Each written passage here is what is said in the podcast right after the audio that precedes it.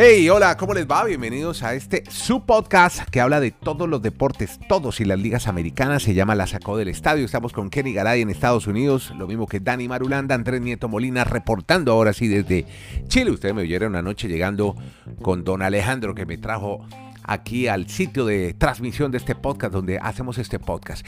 Vamos a empezar saludando a Kenny Garay porque Kenny tuvimos ya el inicio de la semana 8 de la NFL que comenzó con el Thursday Night Football. Este es el que va por Amazon Prime, exclusivo nomás, a través de plataforma streaming como este podcast. Y ya Kenny nos va a contar un poco historias alrededor del juego que ya, pues muchos supieron, ganó el equipo de Lamar Jackson. Se impuso a Tom Brady y sigue los problemas para los bucaneros de Tampa.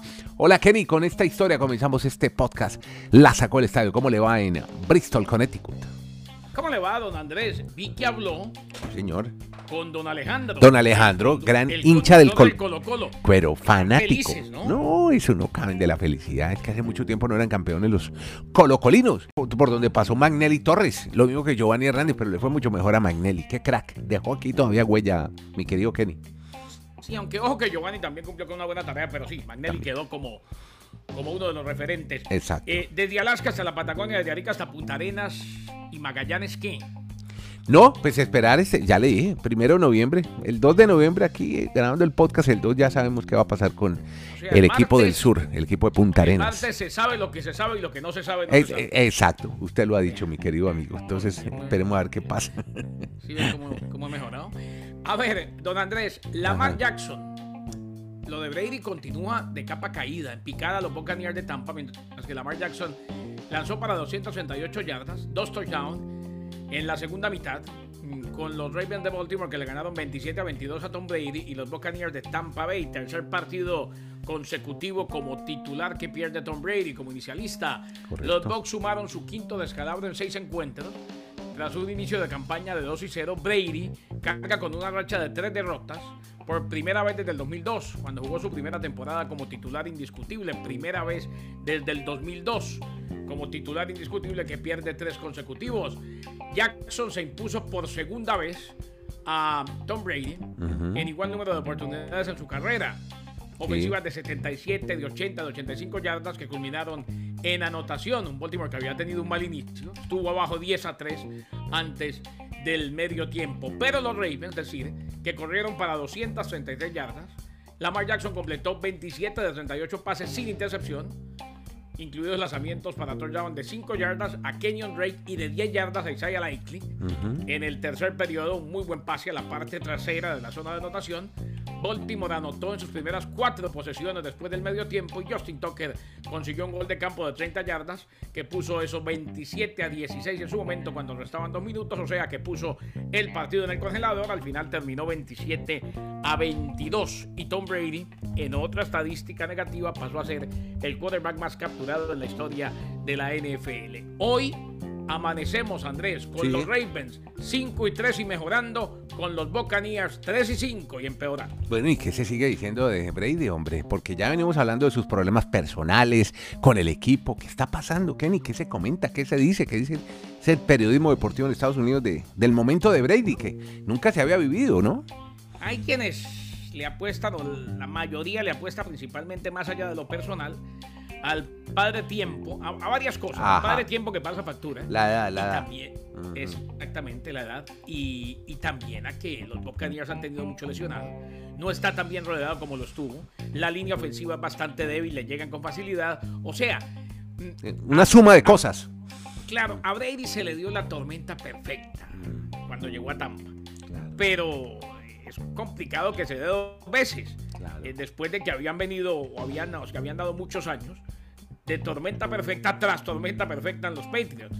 Vamos a ver qué pasa de aquí en adelante. Ojo, estamos en semana 8. Todavía queda un jurgo. Falta, un falta. ¿no? Sí. Sí. Lo que pasa es que vende, vende mucho. A ver, aquí sí que cabe la expresión de que la noticia no es que el perro muerda al niño, sino que el niño muerda al perro. Exacto. Cuando está perdiendo Brady, eso sí que es noticia. Claro. En este momento. Noticionón. Pero totalmente. Eso nos tiene aquí un poco sorprendidos, Kenny.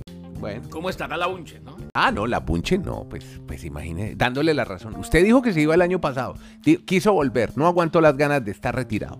Y ahí está, pagando las consecuencias. No, que voy a quedar a mi familia. Y la, y la Bunchen dijo, bueno, si, si usted prefiere el fútbol sobre la familia, pues chao. Y se fue. Lo dejó la brasileña. Bueno, Kenny. Lamar Jackson le ganó a la Bunchen. Exactamente. Bueno, Dani, hablemos de. Bueno, y la, usted está en Nueva York, pero bueno, ha sentido un poco la emoción de los colombianos en Nueva York con este equipo de Colombia femenino que va a llegar a una final de la Copa del Mundo, un torneo FIFA, por primera vez en la historia, jugando ante España este domingo. Y más que aquí en Nueva York, que hay una comunidad muy grande de colombianos, sobre todo en la zona de Queens, y uno ve pues las banderas por lo normal. Pero a mí sí me impresionaba la distancia ver lo que está generando en Colombia esta final, porque es la primera vez, como está diciendo Andrés, de que la bandera de Colombia se vea en una final de un evento de la FIFA. Pero sobre todo lo de, de la pelea que hay por los premios económicos. Hay unos reglamentos que hemos visto de la FIFA donde dice que los jugadores amateurs son considerados estos tanto hombres damas en las categorías sub-17, incluso hasta la sub-20. Pero ha sido tanta la presión mediática que ha entrado hasta la declaración de la ministra del Deporte, la señora María Isabel Urrutia. ¿Qué dijo? Aclarando la información que sí va a haber un premio económico para las chicas. Ah, bueno. Si llegan a ganar la, el, el título, menos mal, pero volvemos al mismo tema. Si llegan a ganar el título, Andrés, ¿Sabe cuánto le van a dar acá de estas jugadoras? ¿A cuánto le da? 5 mil dólares. 5 por 5, 25 millones de pesos colombianos. mal contado, mal contado, 24 millones. Y si pierden, 18 millones. O sea, de esta manera ya van a tener un premio, ya van a tener un premio cada de esas niñas. Así algunos aprovechen. Garay nos va a comentar qué ha dicho el pibe, qué han dicho otros. Porque, sí. pues, ha habido todos aprovechan, todos, todos yo creo que todos aprovechan al populismo ahí a mí me alegra que, les den el premio y se lo merecen. y qué bueno, primero que todo, reitero, Yesurum no dijo ninguna mentira. Y qué bueno que salió la empresa privada y creo que hubo una iniciativa de un abogado de Cali que todos lo siguieron. Y bueno, ahí están los premios. Y ojalá le sigan dando. Yo creo que lo más importante es que siga creciendo el proceso. Uno oye, por ejemplo, al de Valderrama diciendo que le den casa y que sea bacana, que sea una casa buena, a todas. Hombre, vamos con calma, que por eso, por ese folclore, es que terminan destrozando todo. Muy bien que les den premios, pero calmémonos, que lo más importante es que todos estos procesos sigan y que crezca el fútbol femenino en Colombia para que estas niñas terminen la mayoría en Europa y devengando buenos salarios, entre comillas, porque no se paga nunca lo mismo que se paga a nivel masculino en los clubes. Qué bueno por las por las futbolistas de Colombia. A propósito, leía en Twitter Fabricio Romano, usted lo conocer, el tipo que advierte todas las transferencias del fútbol mundial a través de Twitter. Ese es el Adam Chester del fútbol. Exactamente, dijo que Linda Caicedo ya tiene firmado ya un convenio, bueno, desde la Copa América con el Barcelona de España por 2 millones de dólares. Va a llegar el Barcelona, apenas llegue a Cali, después de, ojalá con la Copa del Mundo, le hacen los exámenes médicos en Cali y la próxima temporada será compañera de la Putelas, la mejor jugadora de fútbol del mundo en el Fútbol Club Barcelona. ¿Usted se imagina la Putelas y la Caicedo? No, no, no. ¿Ah? que verlas en el Barcelona. Un poema de fútbol. un poema. Sí. Bueno. Y en, la parte deportiva recordemos, Andrés, que la final es con España. Ese partido ya se dio en la fase de grupos. Las españolas ya derrotaron a Colombia. Fue el primer partido de las no, Y no fue tan superior a España. Si revancha. Sí. Veremos si hay revancha el domingo, 10.30 de la mañana, hora este, Don Kenneth, para que usted esté pendiente con su bandera colombiana por allá en las calles de Bristol, Connecticut. No, no, no, yo, yo, tengo aquí listo para el a todo volumen. Claro. Eh, ahora, eh, ¿cuánto quedó contra España? 1-0 eh, nomás. 1-0. Con un gol ahí. sí, pero un partido muy, muy. Era para empate. O sea, casi sobre el final. Un partido disputado. Muy. Colombia puede ser campeón del mundo. Es más, Exacto. me puse a ver España, Alemania el otro día. España lo gana sobre la hora. Después de que Alemania fue el que más llegó. Bueno, y, y Nigeria le ganó. Fue por penalti de Estados Unidos, ¿no? También. Esta vez no. Sí. todo muy nivelado. Muy bien. Por eso a mí me gustó cuando fueron a penalti. Yo soy de los que digo dos definiciones de penales consecutivas, no creo. Exacto. Casi se les da a las nigerianas, pero casi no existe. Muy bien. Bueno, Kenny, hablemos de lo de Lillard. Usted nos contaba también en ese podcast de Alerta Aeropuerto que hicimos ayer entre Dani y yo, Dani en el aeropuerto de Nueva York y yo en el de Santiago de Chile, llegando al Comodoro Arturo Benítez, aquí en Santiago en la provincia, en la comuna de Pudahuel. Cuéntemelo el Hilar, entonces, ya sabemos que tiene, va a estar mucho tiempo parado. Ya sabemos que tiene eh, Damian Lillard, Don Damián, tiene distensión de grado 1 en la pantorrilla derecha. Va a ser revaluado en una o dos semanas Resonancia magnética que fue tomada el día de ayer. El seis veces All-Star se le vio cojeando, recordemos cuando faltaba más de cinco minutos para el final del tercer cuarto, después se fue al vestuario y no regresó. Lillard eh, ahora pues tiene a todos en vilo de aquí en adelante para los Trailblazers de Portland porque definitivamente sería una baja más que sensible. Reiteramos entonces, distensión de grado 1 en la pantorrilla derecha será revaluado en una o dos semanas, según anunció oficialmente el equipo y bueno, Don Damián, como le dice Marulanda, puede que esté más de un mes fuera de actividad. Bueno, ahí tiene Dani. Don Damián, fuera de las canchas un tiempo. Una baja, una baja muy sensible para los Trailblazers de Portland. Es el jugador más importante de esa franquicia. Exactamente.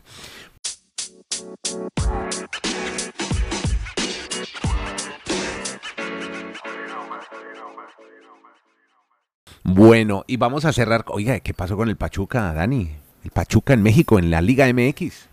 Pues una final bastante sorpresiva. Que en un juego de ida el partido quede 5-1. Yo creo que ni el más fanático seguidor de Pachuca pensaría que eso iba a acontecer. Y sobre todo jugando de visitante. O sea, Pachuca le hizo 5 goles al Toluca. El partido estaba 5-0. Prácticamente en la parte final del juego el Toluca logra un gol ahí de la honra. Pero es una final ya definida. Sería una cosa milagrosa que Toluca pueda revertir ese resultado el próximo domingo y los del Toluca que tantos memes, tantas burlas le hicieron a la América, pues ahora están en su mismo cocinado porque realmente el Pachuca ahora es el gran candidato para levantar un trofeo. Y esta organización que siempre ha sido muy bien manejada, un equipo que no tiene tal vez tanta tradición, tantos fans, tantos, pero siempre están bien armados, siempre dan pelea. Y yo creo que Pachuca en los últimos años es el equipo que tiene más logros, tal vez Garay tendrá el dato correcto, pero siempre Pachuca está ahí en las finales del fútbol mexicano. Eh, sí, definitivamente. O sea, el dato como tal no, pero Pachuca eh, es protagonista, ha sido protagonista eh, del fútbol de México hace tiempo. Es que todo esto se remonta a la época en que estaba Chitiva, en que estaba Quivaldo, en que estaba el Chocalero. Que... Bueno, Almada, bien. Bueno, esperemos entonces que... Ahí tenemos a Oscar Murillo, ¿no? Colombiano en Pac Central en Pachuca. Bueno, un colombiano, que fue nacional. Y Avilés, y Avilés Hurtado. Bueno. Y Avilés, no, ¿ya quién es un jugadorazo? Avilés Hurtado. Donde está el América Nacional, está Pachuca. Bueno, no, muy bien. Este, este eh, volviendo al tema de Murillo, back central zurdo, decía Juan Carlos Osorio, en una época que era muy difícil encontrar defensas centrales zurdos, y Murillo tiene esa característica. Ese perfil. Ese perfil, eh, de acuerdo. Bueno, muy bien, Dani, siga disfrutando. ¿Qué tenemos para este fin de semana? ¿Qué, ¿Tiene alguna actividad deportiva? ¿Va a hacer algo este fin de semana, Dani, en Nueva York? si por mí fuera, estoy que me voy en un tren o en lo que sea para Detroit. Detroit. Bueno, está cerca. Garay me tiene asustado, pero es que Garay me, tiene asustado, que, que no, que, que, es muy eh, que equipo que ese partido es bravo. Ese partido es muy bravo. Todo es bravo, todo es difícil, todo se complica, pero vamos a ganar. No, yo, yo este fin de semana yo creo que más que Detroit vamos a estar es en Halloween. Qué locura ya por acá con este ambiente. ¿Y cuál es su disfraz? ¿De qué se va a disfrazar usted? Señor Madulanda, Halloween es el lunes. Sí, pero aquí en Nueva York, desde hoy en, ya veo unos niños yendo a los colegios. Y los grandes también. Sábado, fiestas, el domingo. De listo como todos los años. Yo me Kenny, disfrute la Serie Mundial este fin de semana. Claro que en Bristol tampoco debe pasar mayor cosa como en Nueva York, ¿no? Eso, una, una fiesta de Filadelfia y de Houston nomás. Eso pasa cuando no son equipos como los Yankees los que llegan a la final. Bueno, en fin. Gracias a todos. Muchas gracias a los que oyen este podcast, que se oye en plataformas de streaming, en cualquiera, hasta en YouTube. Ayer me preguntaba justamente Alejandro, me decía, oiga, ¿dónde puedo ir el podcast? En YouTube, al Gratín, ahí está, colgado, la sacó del estadio. Oigan a Dani Marulanda desde Nueva York, Kenny Garay en Bristol, Nieto Molina, hoy reportando desde Santiago. Gracias por oírlo y compartirlo. Su podcast la sacó del estadio.